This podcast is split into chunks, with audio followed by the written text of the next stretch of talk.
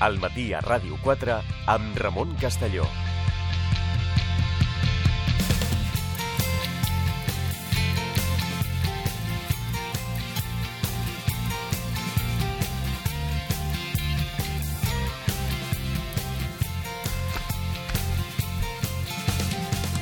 Continuem al matí a Ràdio 4, com us hem anunciat. Hem fet algunes modificacions al programa. Demà, amb bona part del contingut, els millors moments. També algun contingut nou, eh? No us ho perdeu, perquè tenim, per exemple, alguna entrevista com amb la Llucia Ramis, eh, doncs que és, és nova, eh? per tant tindrem contingut nou també.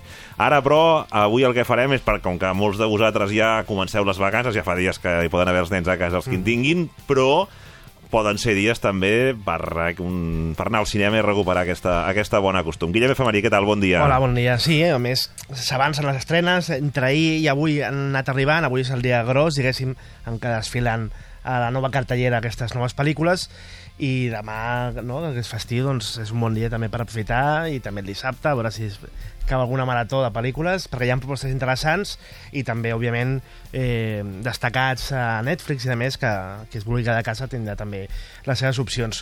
Tot i així, és un cap de setmana per anar al cinema, eh? per una, Molt bé. una pel·lícula en pantalla gran, que d'aquelles que, Ara, ara, ara. que es mereix veure en pantalla gran, perquè és espectacular, Ara. el festí visual que es regala Steven Ja Spielberg. heu vist Ben-Hur, si posa, no sé si posen Ben-Hur aquest any, però sí, ja... el, el fenomen la fan, per exemple. Fan Ah, un cicle així com de Setmana Santa a l'antiga usança. Aquella no? carrera de quadri que és tan llarga, diguéssim, que és Ben-Hur, doncs... Eh...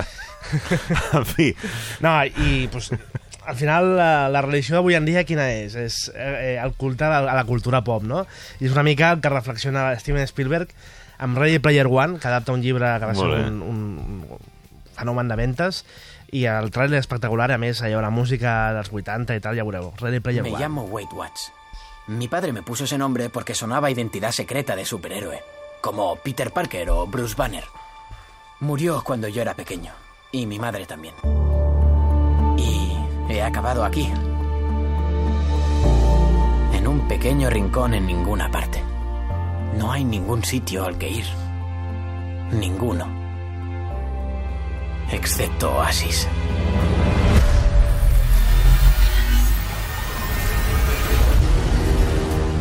Un universo virtual completo.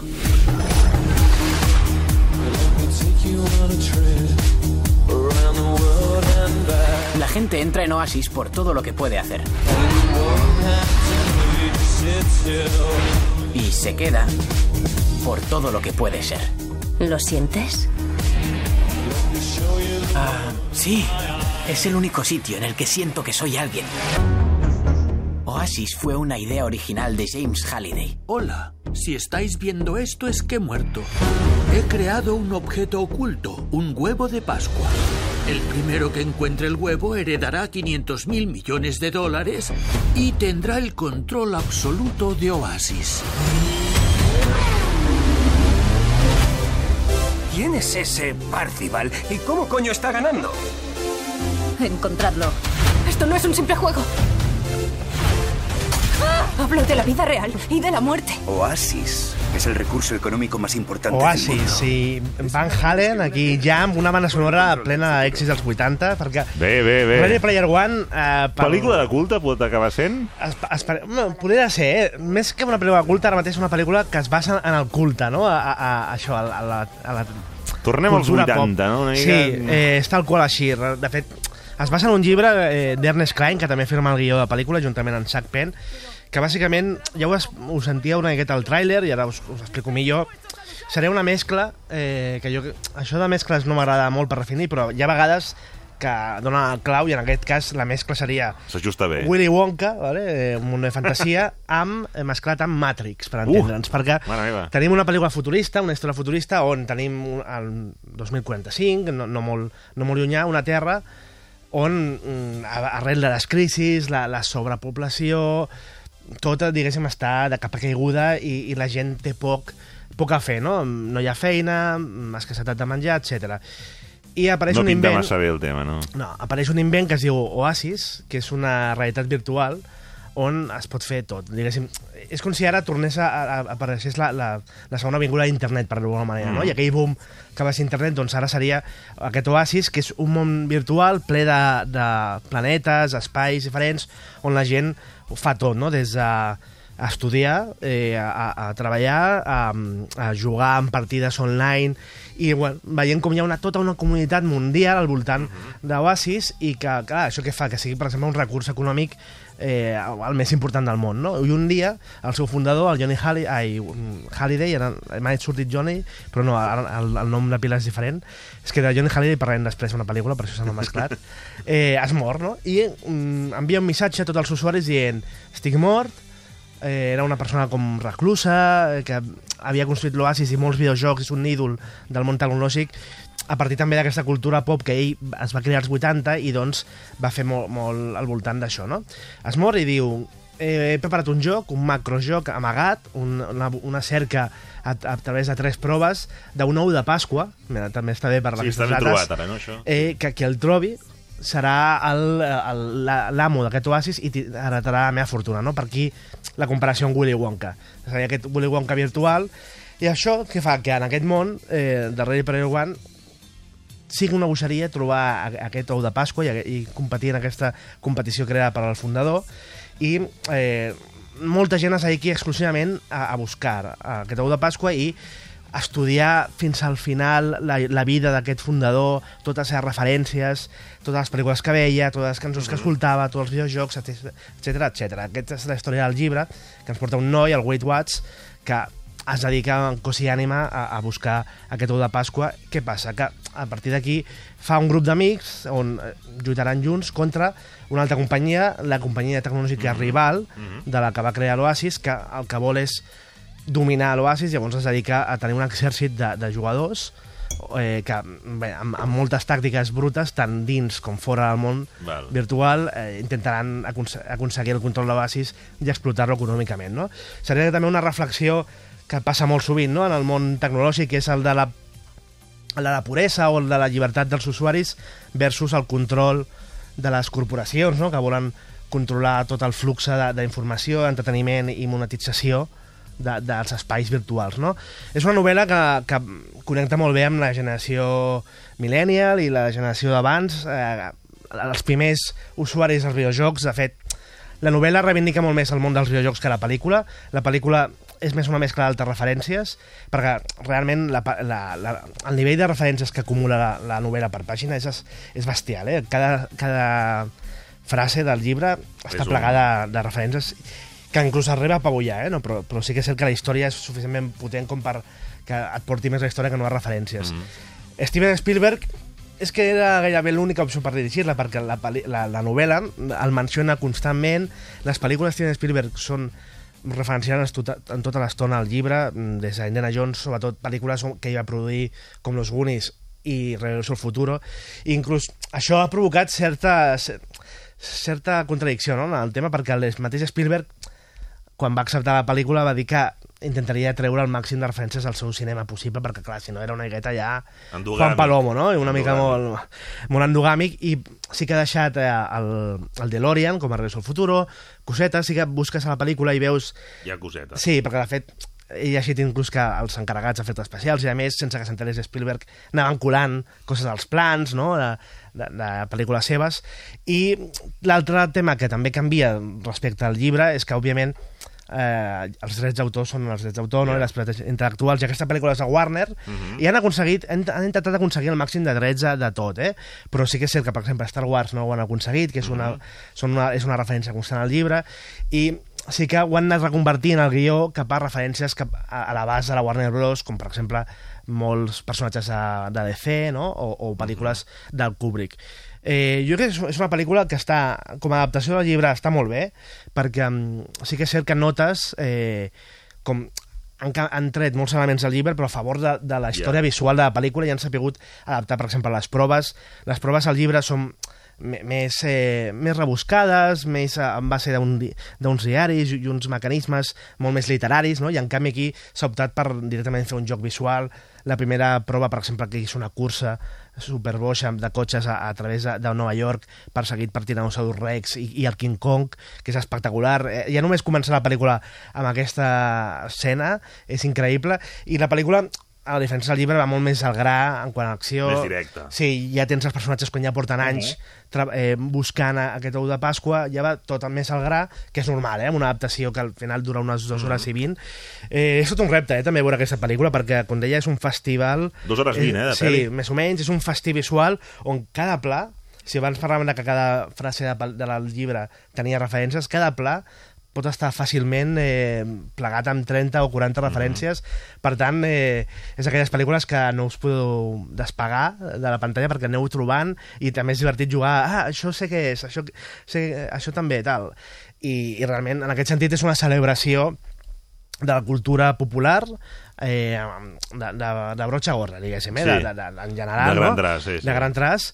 I, I en aquest sentit és que connecta molt bé no? amb, amb, amb, amb la meva, meva generació, l'anterior, i aquest culte a, a, a això, al, als referents populars. Sí que és cert a nivell discursiu eh, no deixa de ser curiós eh, que, que sigui Steven Spielberg qui l'hagi dirigit i no, per exemple, un deixeble, no? Ja, sí, que s'ho ha Perquè- llegat d'ell, no? Sí, que crec que en el fons el seu discurs és una miqueta m'ho apropio, ho faig perquè em venereu, no?, i, i tal. No, no, no, per, perquè, no amb finalitat, eh? sinó per, en conseqüència, com que em venereu, eh, us, us, us dono aquest plaer, però ja està. Següent generació, sisplau, no sigueu tan nostàlgics del passat i comenceu a crear coses noves. Eh, Tinc una miqueta d'aquesta sensació discursiva, que també, òbviament, la pel·lícula eh, a nivell discursiu ens parla molt, molt de, de les joances no? que pot tenir aquest món virtual, però també ens adverteix del perill de- d'estar tot el dia allà tancat i, i com la realitat en el fons és la, re, és la realitat i és el que ens fa humans no? eh, molts, és una pel·lícula que encaixa molt bé amb l'estil Spielberg amb l'estil més, òbviament més aventurer de sense ficció de la seva filmografia Mm, la, que de fet és molt dual eh, la seva filmografia i ja ho acostuma a fer que no, eh, té molts eh, moments on en un any ha, ha estrenat dues pel·lícules de, de tall molt diferent, no? d'aventura i sense ficció i de tall dramàtic. Per exemple, el 93 va fer Jurassic Park i als pocs mesos eh, la llista de Schindler, eh, el 2005 la Graus Monos i Múnich.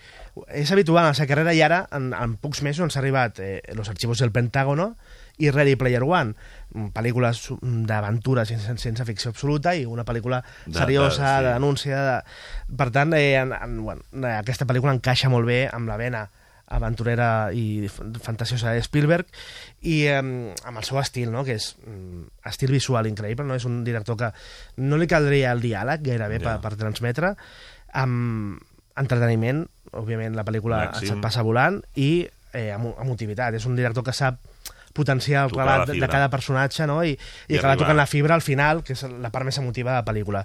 Tenim com a protagonista el Ty Sheridan, l'Olivia Cook, actors joves, el Mark Rylance és aquest creador de l'Oasis, també el Simon Pegg, o el Ben Mendelsohn com el seu malvat. És una pel·lícula eh, es podria qualificar gairebé d'animació, eh? perquè òbviament, com que tot passa en aquest món virtual, la pel·lícula està feta eh, gairebé tota en efectes especials i en el transcurs aquest, del que passa en aquest món virtual, i en aquest sentit és un pas endavant, eh? també perquè a nivell d'efectes especials és un 10, eh, el, el, la qualitat fotorealística de les escenes virtuals és, és increïble i, i, i bueno, serveix per fer això, un festival visual que, que no deixa de...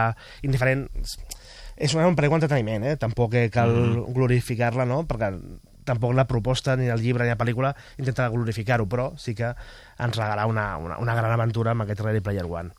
Anem a la següent. Vinga, pels venjatius, allò que els agrada l'acció dels anys 80, un remake de Charles Bronson, El Justiciero, amb Bruce Willis. Soy en el canal 45. Tenemos que hablar de lo que está pasando en Chicago. Todo el mundo está viendo un vídeo viral de un tío encapuchado al que llaman la muerte. Ha impedido el robo del coche. ¿Hace bien en tomarse la justicia por su mano? Es un héroe popular. ¿Quién fue el que disparó? Era un tío blanco.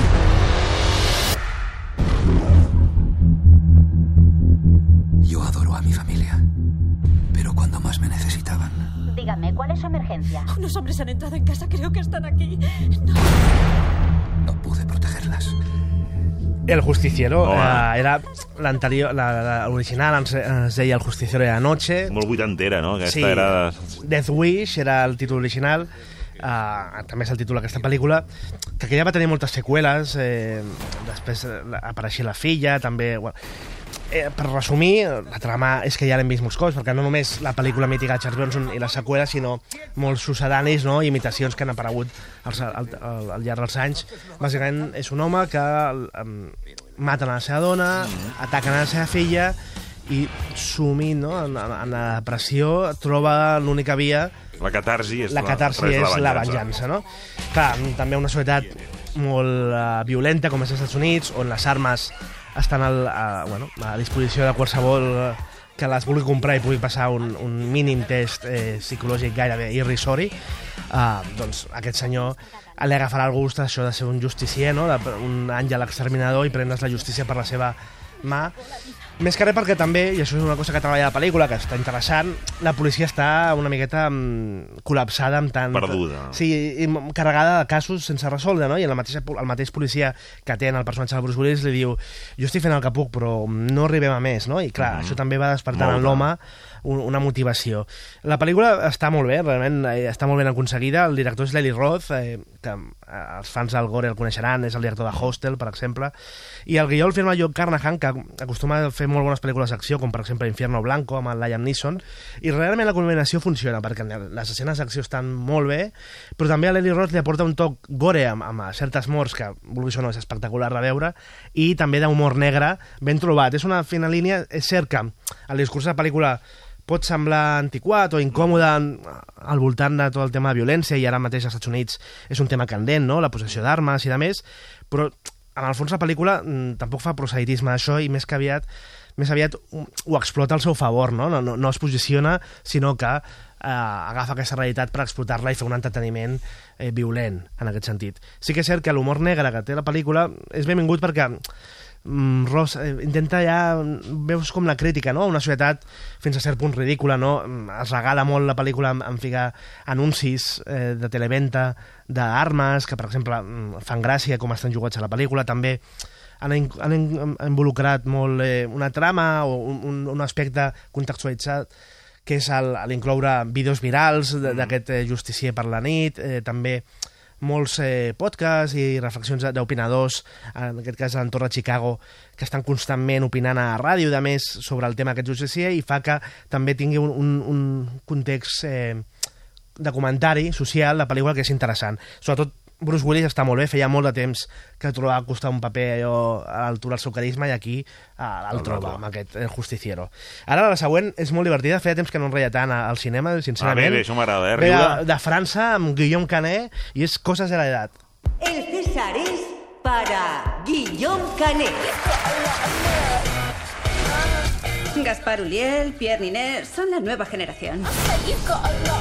Son un poco lo que usted era en su época. No veo la diferencia entre ellos y yo, la verdad. Hombre, sí, ya forma parte de actores más serios. Hola, cariño. No entiendo muy bien la visión que tenéis. Os equivocáis, ¿eh? Buenas noches, cariño. Como vivo en pareja, ya no follo. Yo follo con mi mujer. Te voy a follar como la puta guarra que eres. Es una frase de una escena que tengo mañana. Quiero hacer papeles más canallas. Hola, cuando le diga a mi madre Bé, atenció, eh? Compte Va perquè fort, no, és, és, va fort. Eh, és el Guillaume Canet, un actor francès, que a més fa, és el director de la pel·lícula, i la pel·lícula és una espècie de paròdia autobiogràfica, semi-autobiogràfica, on ella es- s'interpreta a si mateix, i, per exemple, veient la seva vida familiar amb la seva dona, que és ni més ni menys que Marion Cotillard, que també s'interpreta a si mateixa, i, per exemple, aquesta escena, ella, no, estoy ensayando per un paper, no? I, i bueno, bàsicament, la, la, el que ens explica la pel·lícula, que jo us dic, és molt divertida, és com li canvia la vida a aquest actor quan ja no encarrega, ja no té tants èxits com abans, ja té 40 anys, té una espècie de crisi personal, la crisi dels 40, i se n'adona a partir de que una companya jove de, de repartiment li diu que ja no és sexy, que no està entre els actors més desitjats i que és vell, eh, això li provoca una crisi total, no? I comença un, un descens als infers eh, increïble on realment veiem, per una banda, el, la, el pes de la pressió que, que acostuma a haver en, la indústria del cinema, tant per homes com per dones, en complet- sempre jove, atractiu, eh, guai, no? cool, mm. -hmm. sexy, mm -hmm. i, i que això realment porta a, una, a unes paranoies personals eh, importants, Importants. no? segons com portis el tema. En aquest cas, òbviament, és una pel·lícula paròdica no? i exagerada, però Guillem Canet ho porta a l'extrem no? i bueno, vas veient com a partir d'aquesta crisi va generant, intenta vestir-se en plan roquer, va visitar el seu amic el Johnny Halliday, un dels seus últims papers, recordem que va morir al novembre, eh, i, i bé, va més en plan rock and roll, però no li pega bé, perquè ell, No, en el no, fons, allò que es veu pillat una mica el seus, tema, pa- no? els seus papers, i a més és el de llegenda perfecte, Sí. no? I, I té una miqueta la, la connotació de bon noi, és una família, i això li costa treure aquest, eh, aqu- aqu- aquesta visió que el públic té d'ell li costa treure-la, no? Comença així, però acaba degenerant cap a insertant-se botox, eh, la gent ja diu però què t'has fet a la cara... Bé, una sèrie de, de situacions estrambòtiques que realment estan molt bé i, i, i fa molt riure. Jo us dic, us la recomano moltíssim. També la Marion Cotillard està molt divertida, fent també una paròdia a si mateixa com a actriu seriosa, no? I, per exemple, eh, està tot el dia a casa, a casa practicant accents quebequians perquè l'han fitxat per una pel·lícula quebequiana, com molt del mètode, no? Rient-se una miqueta d'aquesta transcendentalitat que molts cops tenen els actors. I pels fans del cinema francès, que reconegueu les cares, i a més està ple d'actors i actrius i productors i directors del cinema francès, fent-se de si mateixos, una espècie d'allò com la sèrie Extras de Ricky Gervais o el crack del Joel Joan per anar un, un referent Sí, sí. proper, diguéssim. Bé, cinema entre el cinema, molta conya, però ben portada, molt boixa, és, és esboixarrada. Pel meu gust, li sobren 20 minutets, seria molt més rodona, però el tram final de la pel·lícula és, és un, un esperpent, es va rient constantment. Això és les eh, coses de l'edat. Següent, seguim amb una pel·lícula també francesa, més d'un director que fa un cameo a Coses de l'edat, precisament, i va a Natal, i amb un gran Daniel Hotel com a protagonista, és Una razón brillante. Señorita, por favor. Llega tarde. Ya basta, he llegado cinco minutos tarde. ¿Por qué se ensaña conmigo de ese modo? Ah, claro, ya parece la manía persecutor. Típico. ¿Típico? ¿Típico de qué exactamente? ¡Es racismo! ¡No hay derecho! Oye, se te ha ido la cabeza, Pierre. Estoy obligado a abrirte un expediente disciplinario. ¿Te preocupa que no sea políticamente correcto? La presentarás al concurso de oratoria para cerrarle la boca al consejero. Pero yo no quiero nada de Mi usted. salvación está en manos de Neila Sala. Vete a la mierda. ¡Qué idiota! Bé, una història, allò, feel good movie, que diríem, eh, un, un professor d'universitat eh, converteix, es converteix en un fenomen viral quan s'encara amb una nova alumna, que més és musulmana, estem parlant de França, a París, eh, i eh, bueno, aquest, aquest fenomen viral no, ob- ob- obliga el, el professor l'obliguen, diguéssim, a agafar la noia com a pupila i ensenyar-li a ser una gran ora- oradora per tal de guanyar un concurs nacional de debat que aquesta facultat de dret solia guanyar i que fa anys que no guanya. Una estructura molt de pel·lícula americana, en el, podries recordar el Club de los Poetas Muertos o lo, Mhm. eh, los, El Gran Debate de Denzel Washington, o una estructura molt de pel·lícula d'esports, no? incluso Karate Kid, per, per aquest rol de mestre i aprenent, on el tema del políticament correcte està molt... és, és el fil conductor de la pel·lícula, Mhm. no? I reivindica en part la gràcia a vegades de, de la provocació, encara que a molts cops parles amb, amb gent que sigui una generació anterior i no entenguis molt bé les seves referències o el seu, la seva sens sensibilitat o falta d'ella, no? perquè amb aquest tema del racisme o el Mhm. políticament correcte, el masclisme, hi ha un xoc generacional, però que reivindica una mica la provocació com a mètode de engrescar o obligar a reflexionar i argumentar diferent. En aquest sentit, la pel·lícula està bé, sí que és cert que amb aquest transcurs més eh, um, professor-alumne és molt tòpica en, en aquest sentit. Següent, ens, seguim amb cinema francès, amb Mathieu Marry com a director i, i, i actor, amb una pel·lícula que es diu Bàrbara, Mhm. que és un biòpic sobre la, una cantant mítica dels 60, de chanson francesa, la Bàrbara, que era coetània, per exemple, de Brassens o Jacques Brel, on interpreta la, eh, Jean Balibar, que va guanyar el César, la millor actriu, i que la pel·lícula està molt bé perquè acaba sent una reflexió de lo difícil que pot ser fer un biòpic d'una figura tan important, on hi ha tants referents visuals i tants testimonis vius, i el que fa la pel·lícula és jugar a mesclar, per exemple, les imatges rodades noves amb les antigues i aconseguir una mímesi entre l'actriu i la, la Bàrbara real increïble, no? I, i bueno, és una reflexió sobre difícil que pot ser això. I acabaríem amb el Care Confidencial, que és una pel·lícula que per qui li agradi el, el gènere criminal, negre, polític, eh, policial, està bé, eh, ambientada al, a la primavera àrab, a Egipte, el 2011, amb un policia corrupte que ha de resoldre un cas que, bueno, li canviarà una miqueta la visió que també té de, del país i la seva societat. I bé, per acabar, si vols al sí. top 5, uh, Ready Player One, òbviament, havia de ser número 1, i aquí va directe, aquest festi visual. Coses d'edat número 2, molt divertida, amb Guillem Canet. El Justiciero, com deia, amb Bruce Willis fent a Charles Bronson, excel·lent. Insulto, la mantenim, eh, i el número 4, i el número 5 acabaríem amb Peter Rabbit, que pels més petits de la família serà una bona pel·lícula per anar al cinema. Perfecte. A més, també Netflix, eh? Tenim Sí, alguna cosa? només volia dir que si, si no heu vist encara American Crime Story, eh, l'assassinato Gianni Versace, ara arriba tota sencera a Netflix, eh, Penelope Cruz, Edgar Ramírez, i una sèrie que segueix que la primera temporada va fer el cas d'O.J. Simpson i ara es centra en aquest cas de Gianni Versace als anys 90, que també va, va causar commoció i tenia molta història també al voltant que, que cal recordar. Guillem de Famarí, moltes gràcies. A vosaltres, sense Anem aviat. ara a la recomanació. Us deixem el matí a Ràdio 4 amb la proposta del Festival Vivi de la Costa Brava i ha parlat Rosa de Diego.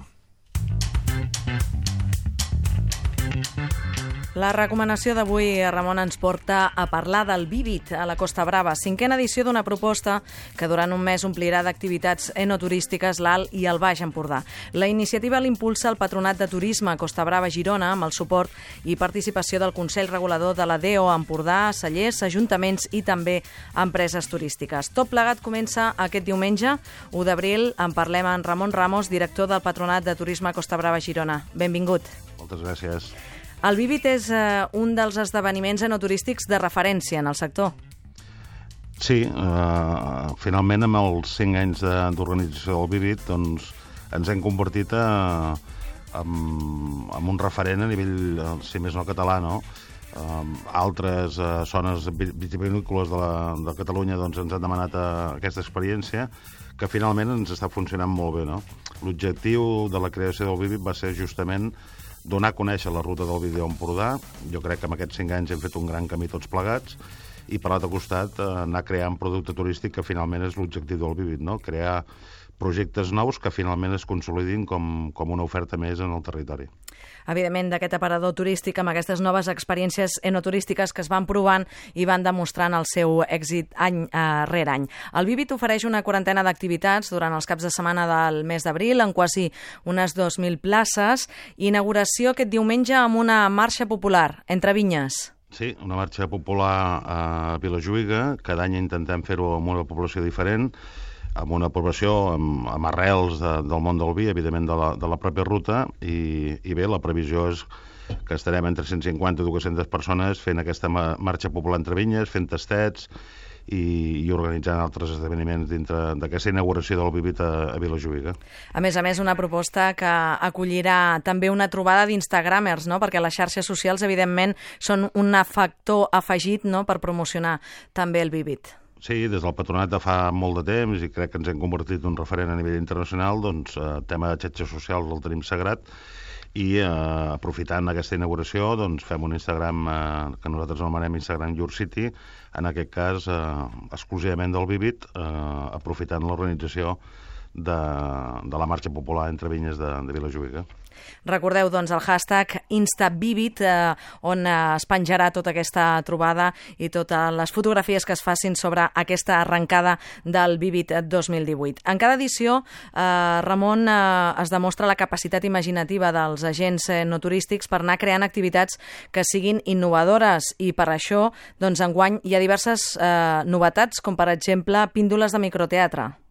Sí, sí, sí, sí. Uh, està molt bé perquè aquestes píndoles, a més, uh, el que farem és en 15-20 minuts uh, obres de microteatre, uh, en aquest cas a tres cellers uh, diferents de Campmanya i Garriguella, i el que te deia és intentar anar creant producte nou per tal de, de que finalment es consolidin com un producte que es pugui consumir durant tot l'any, no?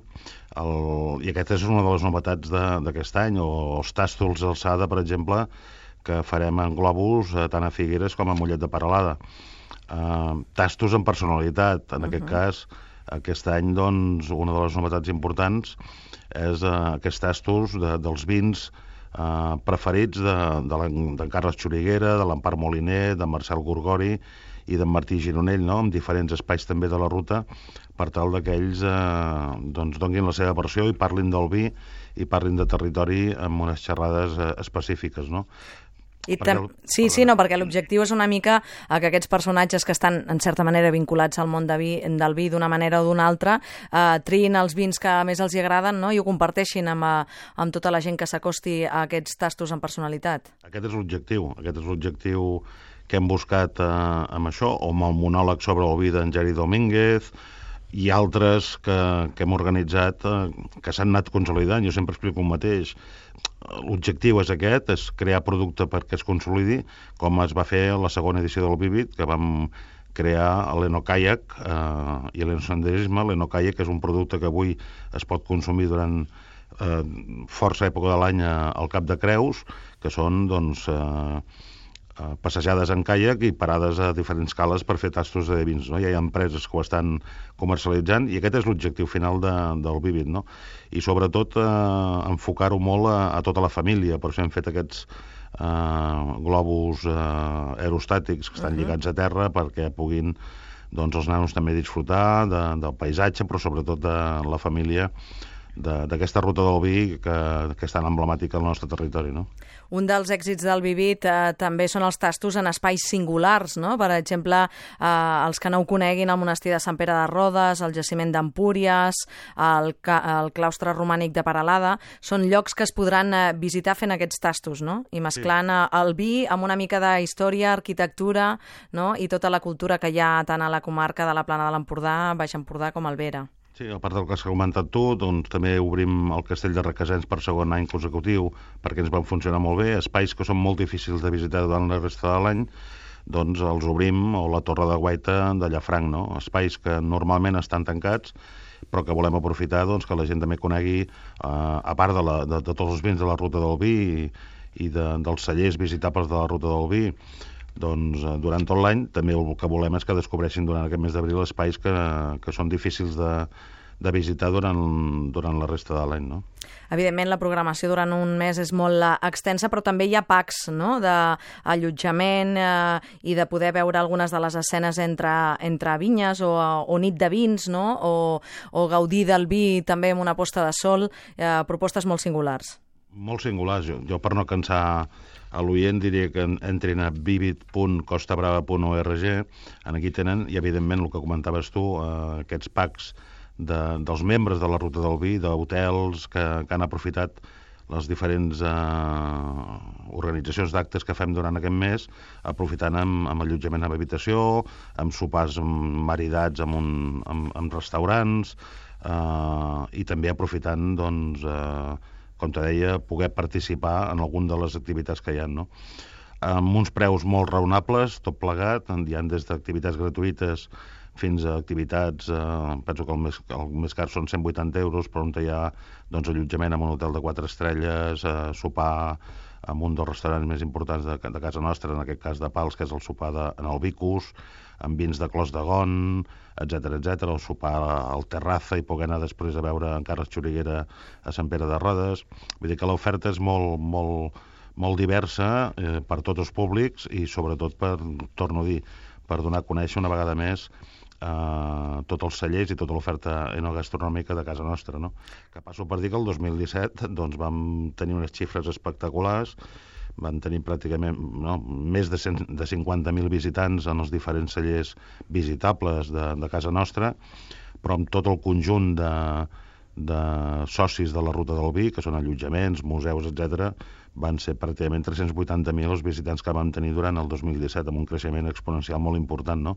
Vol dir que anem pel camí correcte, tots junts, eh, membres de la Ruta del Vi, Patronat, Diputació, Consell Regulador, anem pel camí correcte per, per consolidar un, un, un producte com és la Ruta del Vi amb una destinació turística madura com és la Costa Brava. No?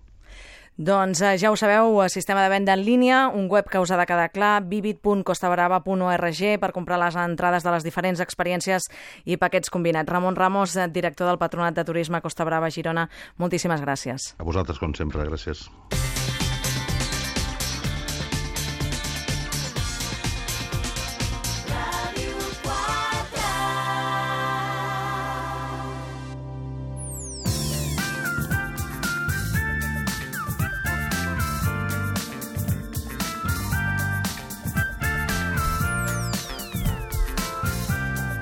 Continuem al matí a Ràdio 4. Ens acompanya ja la doctora en Psicologia, especialista en família i parella. Aranxa Coca, què tal? Molt bon dia. Hola, molt bon dia. Molt bon dia a tothom. Quins te... Cada vegada pugem el llistó aquí, eh? De, Sí. dels temes polèmics. Eh... Sí, hi ha temes polèmics. Bé, Bueno, aquest més que polèmic, és per comentar. Eh? sí, és morbós. És per Té aquella aquests- part morbosa. Si agafeu un- per Barcelona un bus o us tallen la carretera qualsevol cosa, el cotxe és un tema d'aquells a comentar amb sí, la parella, és, no? exactament, exactament. doncs avui justament anem a, anem a pujar una mica al nivell del, del morbo, ja que parlem de parella, perquè clar, cada vegada surten recerques, Ramon, i Sí. recerques més agosarades. Que diries, bueno, agosarades o recargolades, però bé, també podria ser, no? Però allà estan les dades. I jo avui por- porto tres dades força interessants, alguna de les quals ens farà caure alguns prejudicis que Bé. tenim al voltant d'alguns temes tòpics com per exemple infidelitat, com ho viuen homes i dones, infidelitat segons el gènere, Mhm. és el mateix la infidelitat amb una dona que amb un home, com la viuen, i després, ja que parlem d'infidelitats i bé, i de lius, lius a la feina. Lius a la feina. Sí, va sortir molt recentment, eh, no fa escats dos mesos, una recerca que ha tret Infojobs, imagina't el, el, la base de dades que té Infojobs, sí. com per fer Sí, sí. les investigacions que li doni la gana en, a, al voltant del, del món laboral sobre els lius a la feina. Molt interessant les dades que ens ha proporcionat, a més a més, dades amb molt detall. Allò de, i un jefe con, amb, Mm. amb un subordinat, i al revés, i al, o sigui, Mm. dades molt al detall que dius, ostres, mm, Lius que a la interessant. feina, ben explicat, Ben eh? explicat. I això ho porto avui. Comencem, si et sembla bé, Ramon, amb els tipus d'infidelitat, la física i l'emocional. Què vol dir l'emocionar? A veure, Mira. ara m'ho explicaràs. Molt, molt clarament. L'engany o la infidelitat és física si hi ha sexe de pel mig. Val, I això, és està, això ho emocional, tenim clar.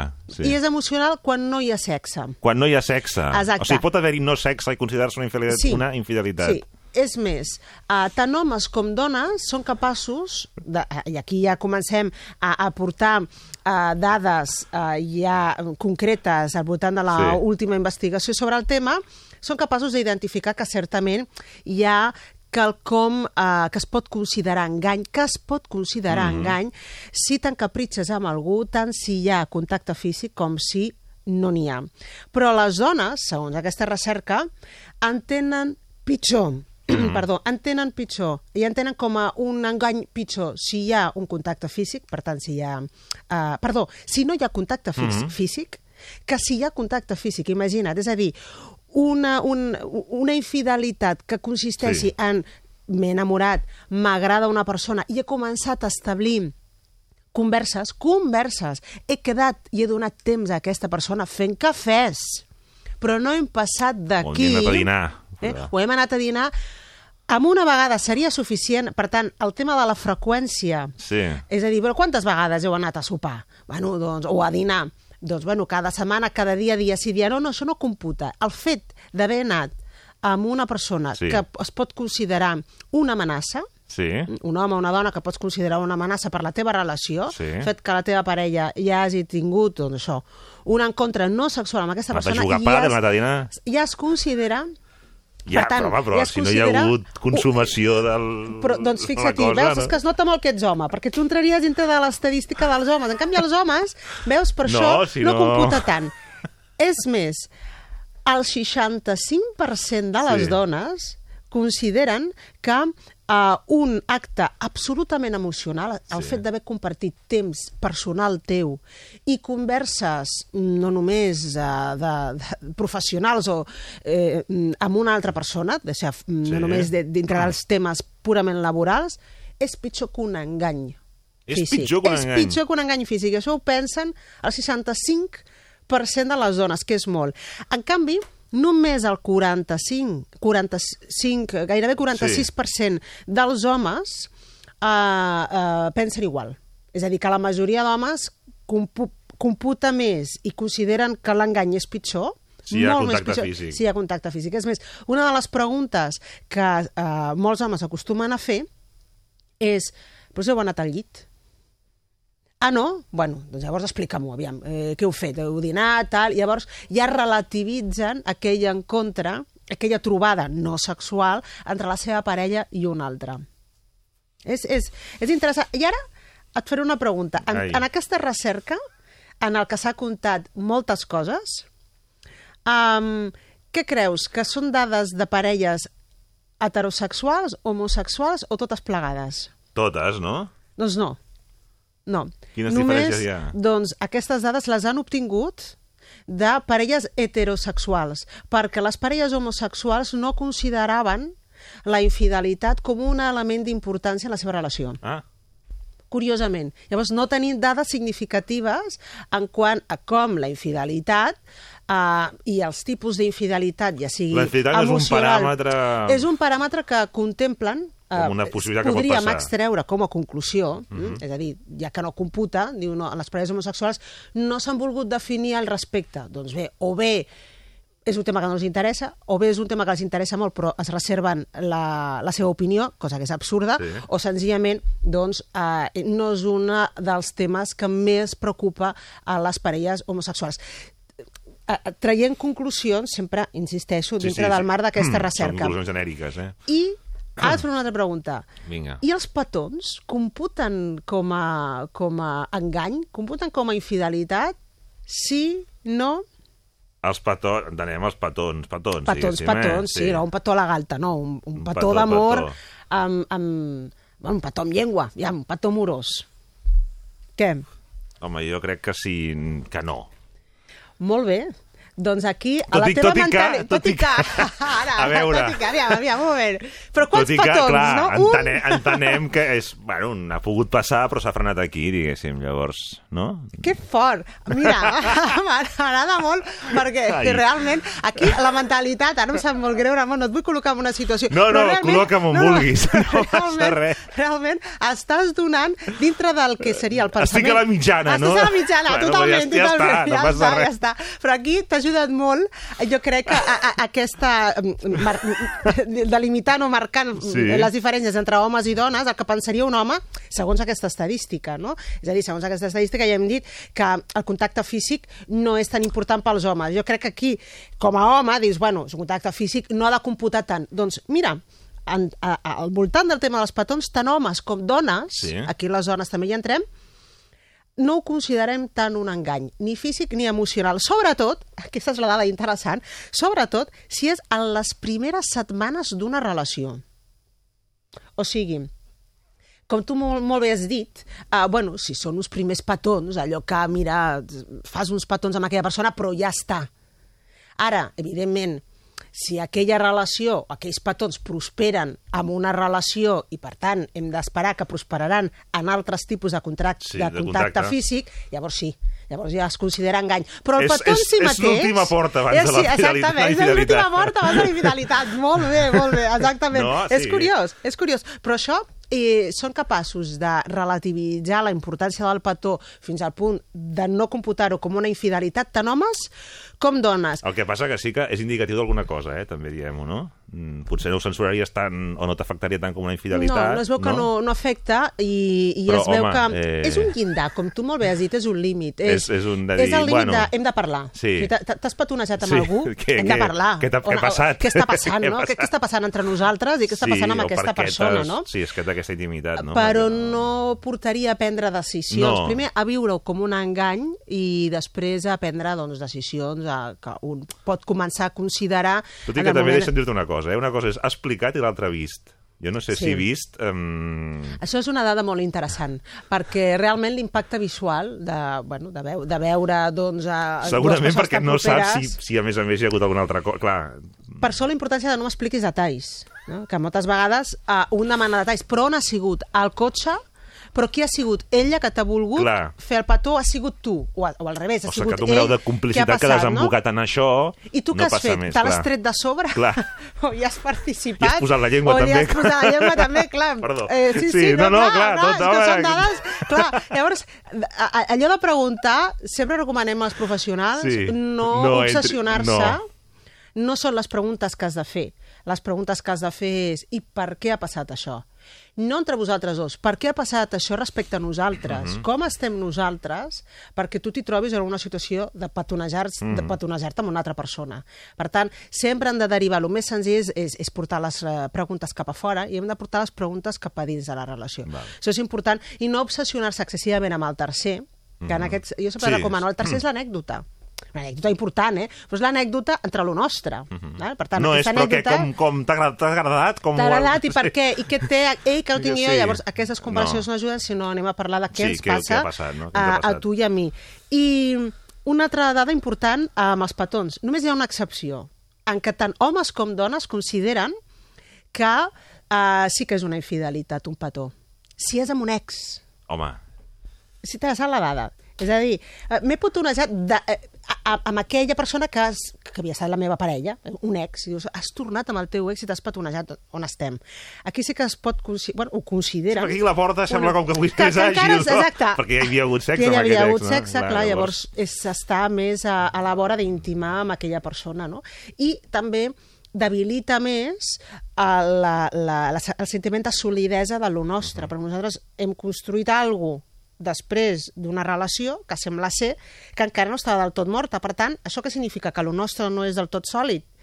Llavors sí que genera Mm. més dubtes sobre la fiabilitat o, digue-li, validesa, la consistència de la relació del present eh, pel fet de que hagis tingut una, una proximitat amb un petó amb la teva exparella. I el sexting?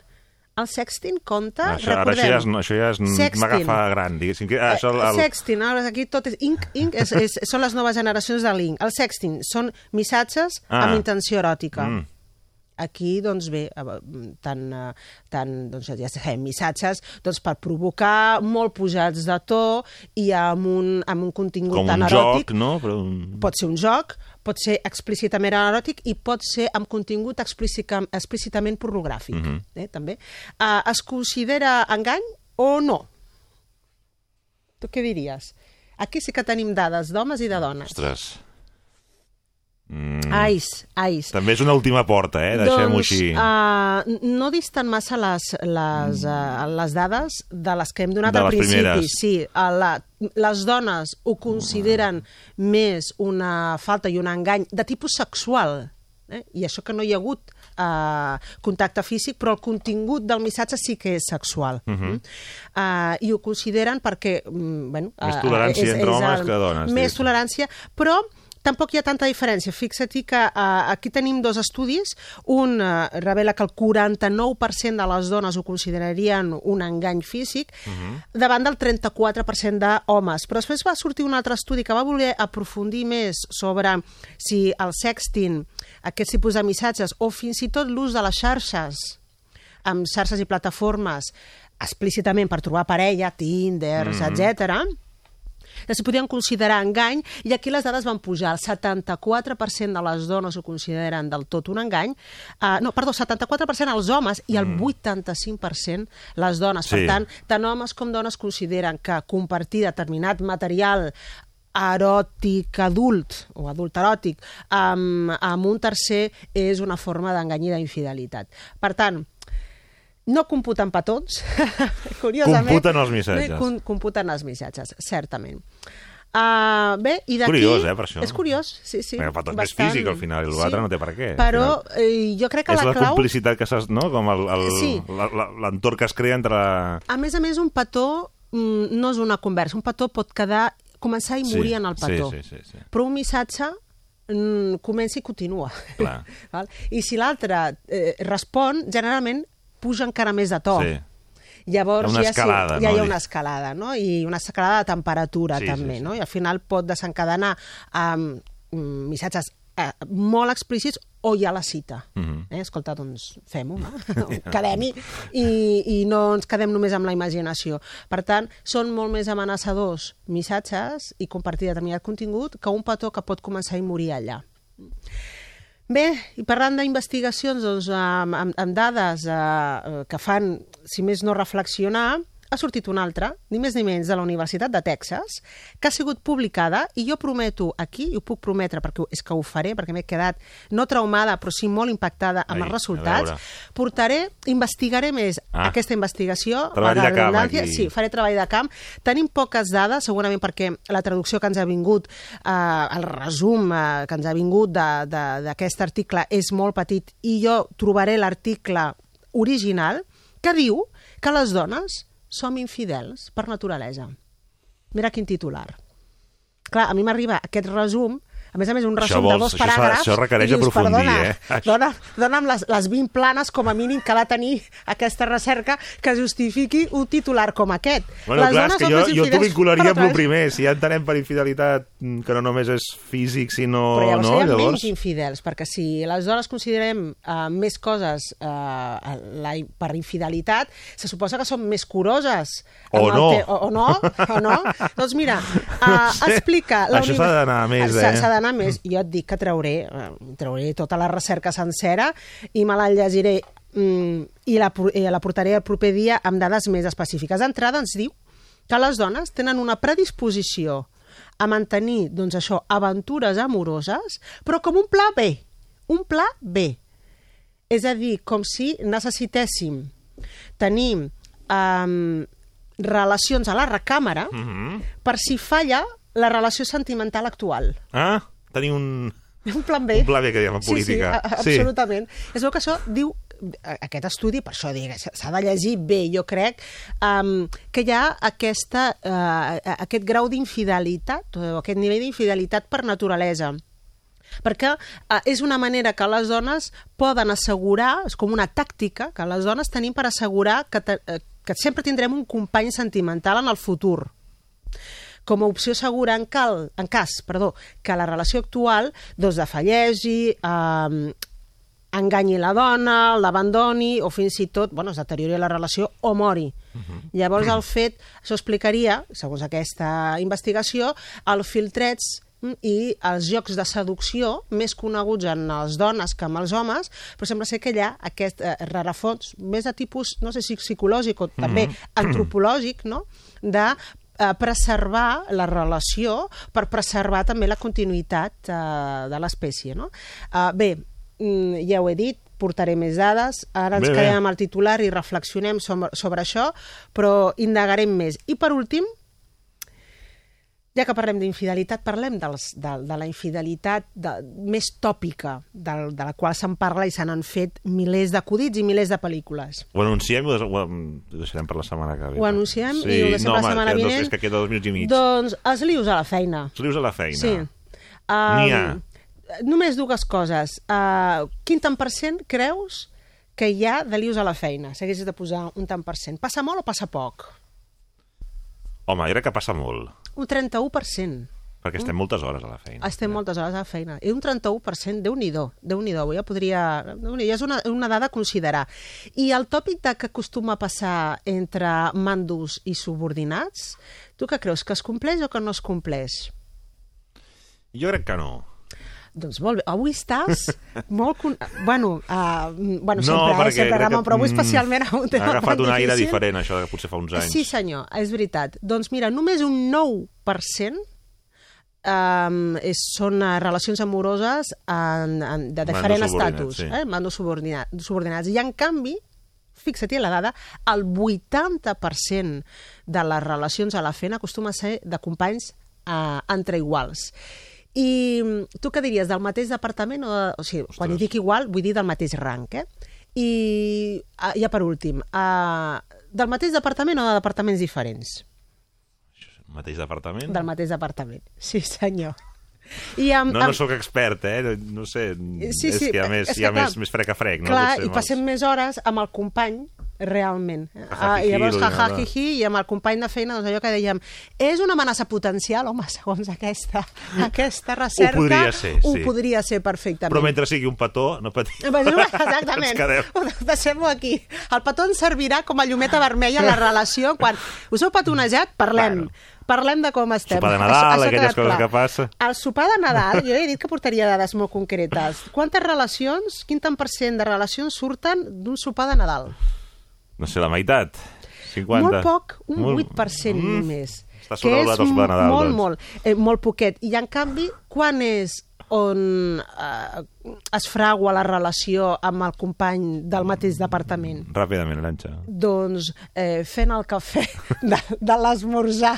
A l'esmorzar, a fent el mini. Fent el mini. I Arantxa aquí ho deixem. Bona Setmana Moltes Santa. gràcies. Ara tornem.